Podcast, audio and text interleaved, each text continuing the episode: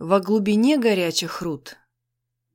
Двадцатый век ознаменовался триумфом человека в воздухе и покорением самых глубоких впадин Мирового океана. Лишь мечта проникнуть к сердцу нашей планеты и познать скрытую доселе жизнь ее недр по-прежнему остается недостижимой. Путешествие к центру Земли обещает быть необычайно трудным и увлекательным, таящим в себе массу неожиданностей и невероятных открытий. Первые шаги на этом пути сделаны. В мире пробурено несколько десятков сверхглубоких скважин. Информация, полученная при помощи сверхглубокого бурения, оказалась столь ошеломляющей, что поколебала устоявшееся представление геологов о строении нашей планеты и дала богатейшие материалы для исследователей в самых разных областях знаний. Прикоснуться к мантии. Трудолюбивые китайцы в XIII веке рыли скважины глубиной 1200 метров. Европейцы побили китайский рекорд в 1930 году, научившись пронзать земную твердь при помощи буровых на 3 километра. В конце 1950-х годов скважины удлинились до 7 километров. Начиналась эпоха сверхглубокого бурения. Как и большинство глобальных проектов, идея пробурить верхнюю оболочку Земли возникла в 60-х годах XX -го века в разгар космических полетов и веры в безграничные возможности науки и техники. Американцы задумали ни много ни мало пройти скважиной всю земную кору и получить образцы пород верхней мантии. Представления о мантии тогда, как, впрочем, и сейчас, строились лишь на косвенных данных, скорости распространения сейсмических волн в недрах, изменение которой интерпретировалось как граница слоев горных пород разного возраста и состава. Ученые считали, что земная кора похожа на бутерброд, сверху молодые породы, снизу древние. Однако лишь сверхглубокое бурение могло дать доподлинную картину строения и состава внешней оболочки Земли и верхней мантии. Проект Мохал 1958 году в США появилась программа сверхглубокого бурения «Мохал». Это один из самых смелых и загадочных проектов послевоенной Америки. Как и многие другие программы, Мохал был призван обогнать СССР в научном соперничестве, установив мировой рекорд в сверхглубоком бурении. Название проекта происходит от слов «Махаровичич». Это фамилия хорватского ученого, который выделил поверхность раздела между земной корой и мантией, границу моха и «хоул», что по-английски значит «скважина». Создатели программы решили бурить в океане, где, по данным геофизиков, земная кора значительно тоньше, чем на материках. Надо было спустить трубы на несколько километров в воду, пройти 5 километров океанского дна и достичь верхней мантии. В апреле 1961 года у острова Гваделупа в Карибском море, где водная толща достигает 3,5 километра, геологи пробурили 5 скважин. Самая глубокая из них вошла в дно на 183 метра. По предварительным расчетам, в этом месте под осадочными породами ожидали встретить верхний слой земной коры – гранитный. Но поднятый из-под осадков керн содержал чистые базальты, эдакий антипод гранитов. Результат бурения обескуражил и в то же время окрылил ученых. Они стали готовить новую фазу бурения.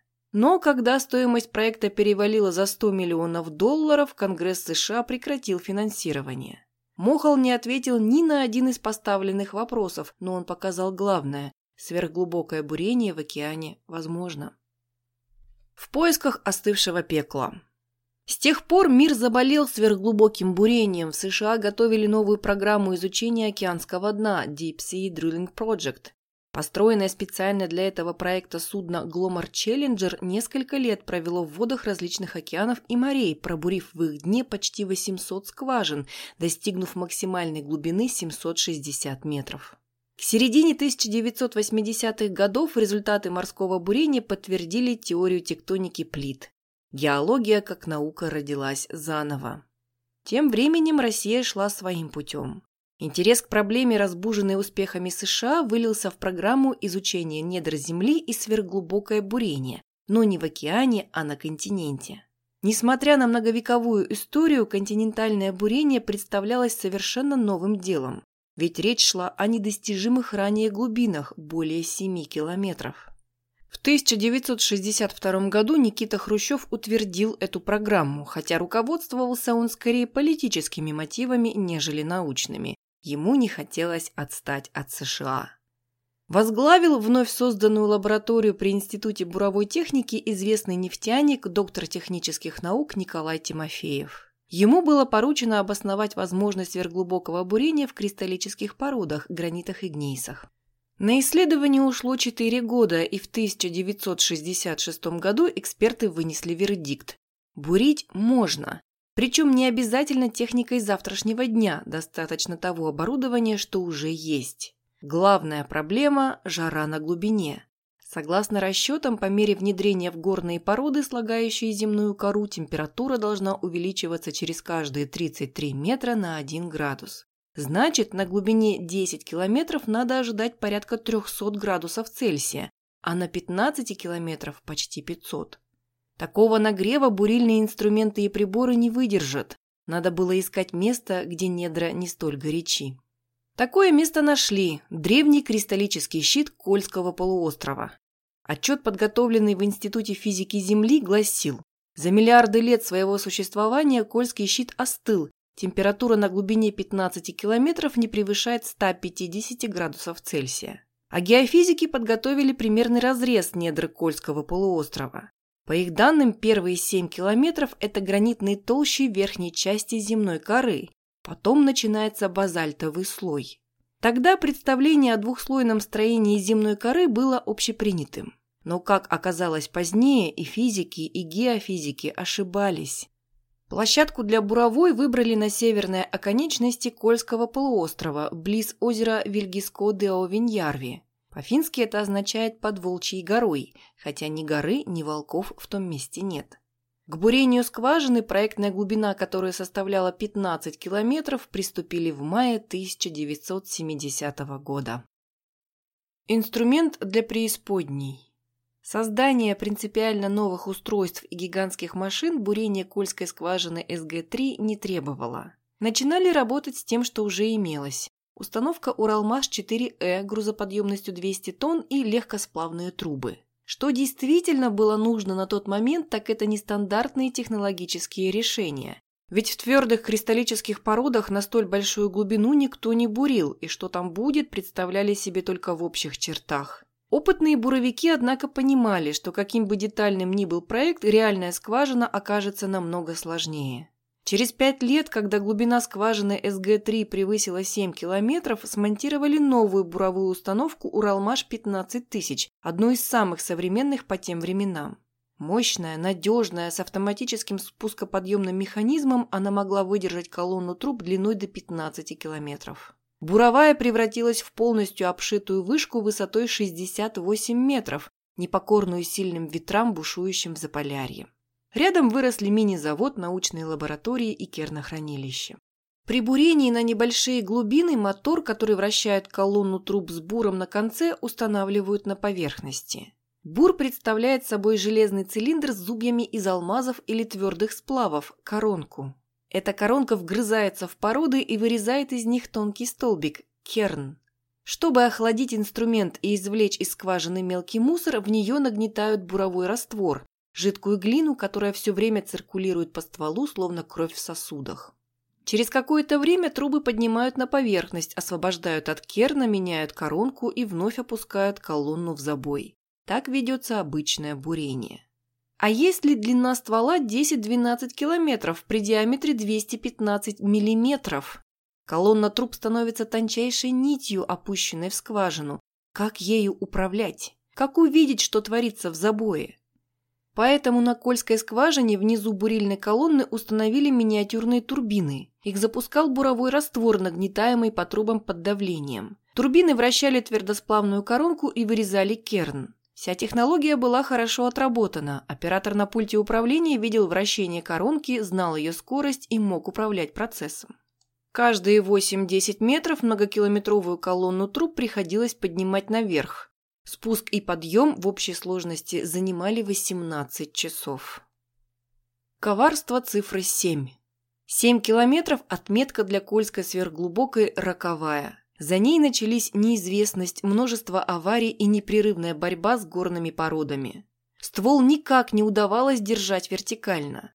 Когда в первый раз прошли 12 километров, скважина отклонилась от вертикали на 21 градус, Хотя буровики уже научились работать при невероятной кривизне ствола, дальше углубляться было нельзя. Скважину предстояло перебурить с отметки 7 километров. Чтобы получать вертикальный ствол в твердых породах, нужен очень жесткий низ бурильной колонны, дабы он входил в недра как в масло. Но возникает и другая проблема. Скважина постепенно расширяется, бур болтается в ней, как в стакане, стенки ствола начинают рушиться и могут придавить инструмент. Решение этой задачи получилось оригинальным. Была применена технология маятника. Бур искусственно раскачивался в скважине и подавлял сильные колебания. За счет этого ствол получался вертикальным. Наиболее распространенная авария на любой буровой – обрыв колонны труб – Обычно трубы пытаются захватить вновь, но если это случается на большой глубине, то проблема переходит в разряд неустранимых. Искать инструмент в 10-километровой скважине бесполезно. Такой ствол бросали и начинали новый, чуть выше. Обрыв и потеря труб на СГ-3 случались многократно. В итоге в своей нижней части скважина выглядит как корневая система гигантского растения. Разветвленность скважины огорчала буровиков, но оказалось счастьем для геологов, которые неожиданно получили объемную картину внушительного отрезка древних архейских пород, сформировавшихся более двух с половиной миллиардов лет назад. В июне 1990 года СГ-3 достигла глубины 12 262 метра. Скважину стали готовить к проходке до 14 километров, и тут вновь произошла авария. На отметке 8550 метров колонна труб оборвалась. Продолжение работ требовало долгой подготовки, обновления техники и новых затрат. В 1994 году бурение Кольской сверхглубокой прекратили. Через три года она попала в Книгу рекордов Гиннесса и до сих пор остается непревзойденной. Сейчас скважина представляет собой лабораторию для изучения глубоких недр. Засекреченные недра. СГ-3 была секретным объектом с самого начала. Виновата и пограничная зона, и стратегические месторождения в округе, и научный приоритет. Первым иностранцем, посетившим Буровую, стал один из руководителей Академии наук Чехословакии. Позже, в 1975 году, о Кольской сверхглубокой вышла статья в «Правде» за подписью министра геологии Александра Сидоренко. Научных публикаций по Кольской скважине по-прежнему не было, но кое-какие сведения за рубеж просачивались. Больше по слухам мир стал узнавать, в СССР бурят самую глубокую скважину. Завеса тайны, наверное, висела бы над скважиной до самой перестройки, не случись в 1984 году в Москве Всемирного геологического конгресса. К столь крупному в научном мире событию тщательно готовились. Для Министерства геологии даже построили новое здание, ожидали много участников. Но зарубежных коллег интересовала в первую очередь Кольская сверхглубокая. Американцы вообще не верили в то, что она у нас есть. Глубина скважины к тому моменту достигла 12 066 метров. Скрывать объект более не имело смысла. В Москве участников Конгресса ждала выставка достижений российской геологии. Один из стендов был посвящен скважине СГ-3. Специалисты всего мира недоуменно взирали на обычную буровую головку со стертыми твердосплавными зубьями. И этим бурят самую глубокую в мире скважину невероятно. В поселок Заполярный отправилась большая делегация геологов и журналистов. Посетителям показали буровую в действии, доставали и отсоединяли 33-метровые секции труб.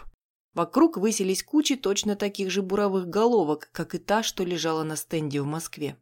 От Академии наук делегацию принимал известный геолог академик Владимир Белоусов. Во время пресс-конференции из зала ему задали вопрос. Что же самое главное показала Кольская скважина? Господа, главное, она показала то, что мы ничего не знаем о континентальной коре, честно ответил ученый. Глубокая неожиданность. Кое-что о земной коре континентов, конечно, знали. Тот факт, что континенты сложены очень древними породами возрастом от полутора до трех миллиардов лет, не опровергла даже Кольская скважина. Однако составленный на основании Керна СГ-3 геологический разрез оказался прямо противоположным тому, что ученые представляли себе ранее. Первые семь километров были сложены вулканическими и осадочными породами – туфами, базальтами, брекчиями, песчаниками, доломитами. Глубже лежал так называемый раздел Конрада, после которого скорость сейсмических волн в породах резко увеличивалась, что интерпретировалось как граница между гранитами и базальтами. Этот раздел был давно пройден, но базальты нижнего слоя земной коры так нигде и не появились. Наоборот, начались граниты и гнейсы. Разрез Кольской скважины опроверг двухслойную модель земной коры и показал, что сейсмические разделы в недрах – это не границы слоев из пород разного состава. Скорее, они указывают на изменение свойств камня с глубиной. При высоком давлении и температуре свойства пород, видимо, могут резко меняться, так что граниты по своим физическим характеристикам становятся похожи на базальты и наоборот. Но поднятый на поверхность с 12-километровой глубины базальт тут же становился гранитом, хоть и испытывал по пути сильнейший приступ кессонной болезни. Керн крошился и распадался на плоские бляшки. Чем дальше уходила скважина, тем меньше качественных образцов попадало в руки ученых. Глубина заключала в себе много неожиданностей. Раньше было естественно думать, что с удалением от поверхности Земли с ростом давления породы становятся более монолитными, с малым количеством трещин и пор. СГ-3 убедила ученых в обратном. Начиная с 9 километров, толщи оказались очень пористыми и буквально напичканы трещинами, по которым циркулировали водные растворы. Позднее этот факт подтвердили другие сверхглубокие скважины на континентах. На глубине оказалось гораздо жарче, чем рассчитывали, на целых 80 градусов. На отметке 7 километров температура в забое была 120 градусов Цельсия, на 12 километров достигла уже 230. В образцах Кольской скважины ученые обнаружили золотое орудинение. Вкрапления драгоценного металла находились в древних породах на глубине 9,5-10,5 километров. Впрочем, концентрация золота была слишком мала, чтобы заявлять о месторождении, в среднем 37,7 мг на тонну породы, но достаточная, чтобы ожидать его и в других подобных местах. По русскому следу. Демонстрация Кольской скважины в 1984 году произвела на мировую общественность глубокое впечатление. Многие страны начали готовить проекты по научному бурению на континентах.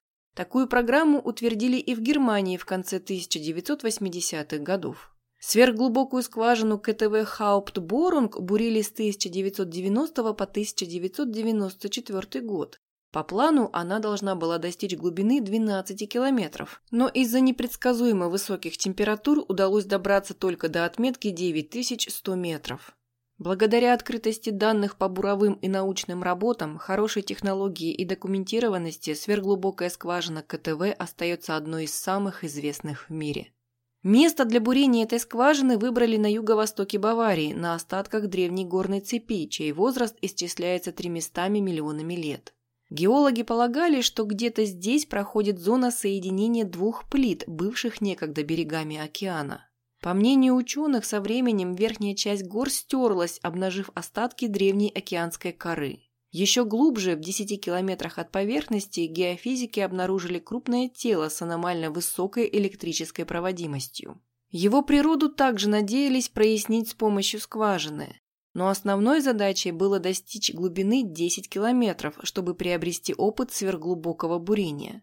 Изучив материалы Кольской СГ-3, немецкие буровики решили сначала пройти пробную скважину глубиной 4 километра, чтобы составить более точное представление об условиях работы в недрах, опробовать технику и взять керн. По окончании пилотных работ многое из бурильного и научного оборудования пришлось переделывать, кое-что создавать заново.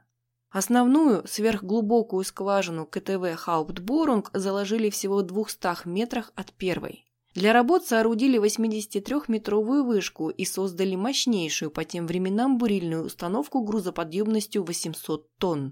Многие бурильные операции автоматизировали, в первую очередь механизм спуска и подъема колонны труб. Самонаводящаяся система вертикального бурения позволяла делать почти отвесный ствол. Теоретически с таким оборудованием можно было бурить до глубины 12 километров, но реальность, как всегда, оказалась сложнее, и планы ученых не сбылись. Проблемы на скважине КТВ начались после глубины 7 километров, повторив многое из судьбы Кольской сверхглубокой.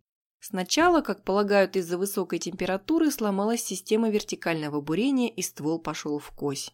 В конце работ забой отклонился от вертикали на 300 метров. Потом начались аварии посложнее, обрыв бурильной колонны. Так же, как и на Кольской, приходилось бурить новые стволы. Определенные трудности доставляло сужение скважины. Вверху ее диаметр составлял 71 см, внизу 16,5 см. Бесконечные аварии и высокая температура в забое 270 градусов вынудили буровиков прекратить работы невдалеке от заветной цели. Нельзя сказать, что научные результаты КТВ Хауптбурнг поразили воображение ученых. На глубине главным образом залегали амфиболиты и гнейсы, древние метаморфические породы. Зону схождения океана и остатки океанической коры нигде не обнаружили. Возможно, они есть в другом месте. Здесь же находится небольшой кристаллический массив, вздернутый на высоту 10 километров. В километре от поверхности обнаружили месторождение графита. В 1996 году скважина КТВ, стоившая бюджету Германии 338 миллионов долларов, перешла под патронат научного центра геологии в Потсдаме. Ее превратили в лабораторию для наблюдений за глубокими недрами и объект туризма. Бурить или не бурить? Рекорд Кольской скважины по-прежнему остается непревзойденным, хотя вглубь Земли наверняка можно пройти 14 и даже 15 километров. Однако вряд ли такое единичное усилие даст принципиально новые знания о земной коре, в то время как сверхглубокое бурение – дело весьма дорогое. Времена, когда с его помощью проверяли самые разные гипотезы, давно прошли. Скважины глубже 6-7 километров с чисто научными целями почти перестали бурить. К примеру, в России осталось всего два объекта такого рода – Уральская СГ-4 и Ян-Яхинская скважина в Западной Сибири. Их ведет государственное предприятие НПЦ «Недра», расположенное в Ярославле. В мире пробурено так много сверхглубоких и глубоких скважин, что ученые не успевают анализировать информацию. В последние годы геологи стремятся изучать и обобщать полученные из больших глубин факты. Научившись бурить на большие глубины, люди хотят теперь получше освоить доступный им горизонт, сконцентрировать усилия на практических задачах, которые принесут пользу уже сейчас. Так в России, выполнив программу научного бурения, пробурив все 12 задуманных сверхглубоких скважин, сейчас работают над системой для территории всего государства, в которой геофизические данные, полученные при помощи просвечивания недр сейсмическими волнами, будут увязаны с информацией, добытой сверхглубоким бурением. Без скважин разрезы земной коры, построенные геофизиками, всего лишь модели. Чтобы на этих схемах появились конкретные горные породы, нужны данные бурения. Тогда геофизики, работы которых намного дешевле буровых и охватывают большую площадь, смогут гораздо точнее предсказывать месторождение полезных ископаемых. В США продолжают заниматься программой глубинного бурения дна океанов и ведут несколько любопытных проектов в зонах вулканической и тектонической активности земной коры. Так, на Гавайских островах исследователи надеялись изучить подземную жизнь вулкана и приблизиться к мантийному языку, плюму, который, как полагают, и породил эти острова. Скважину у подножия вулкана Мауна-Кеа планировали пробурить до глубины 4,5 километров, но из-за огромных температур осилить смогли только 3 километра. Другой проект – глубинная обсерватория на разломе Сан-Андреас. Бурение скважины через этот крупнейший разлом североамериканского континента начали в июне 2004 года и прошли два из трех запланированных километров. В глубинной лаборатории намерены исследовать зарождение землетрясений, что, быть может, позволит лучше понимать природу этих стихийных бедствий и составлять их прогноз. Несмотря на то, что современные программы сверхглубокого бурения уже не столь амбициозны, как прежде, им уготовано явно большое будущее. Недалек тот день, когда наступит черед больших глубин. Там будут искать и открывать новые месторождения полезных ископаемых. Уже сейчас добыча нефти и газа в США с глубин 6-7 километров становится обычным делом. В будущем Россия тоже должна будет качать углеводородное сырье с таких уровней. Как показала Тюменская сверхглубокая скважина, в 7 километрах от поверхности есть перспективные для газовых месторождений толще осадочных пород. Сверхглубокое бурение недаром сравнивают с покорением космоса. Такие программы с глобальным размахом, вбирающие в себя все лучшее, чем располагает на данный момент человечество, дают толчок развитию многих отраслей промышленности, техники и в конечном итоге готовят почву для нового прорыва в науке.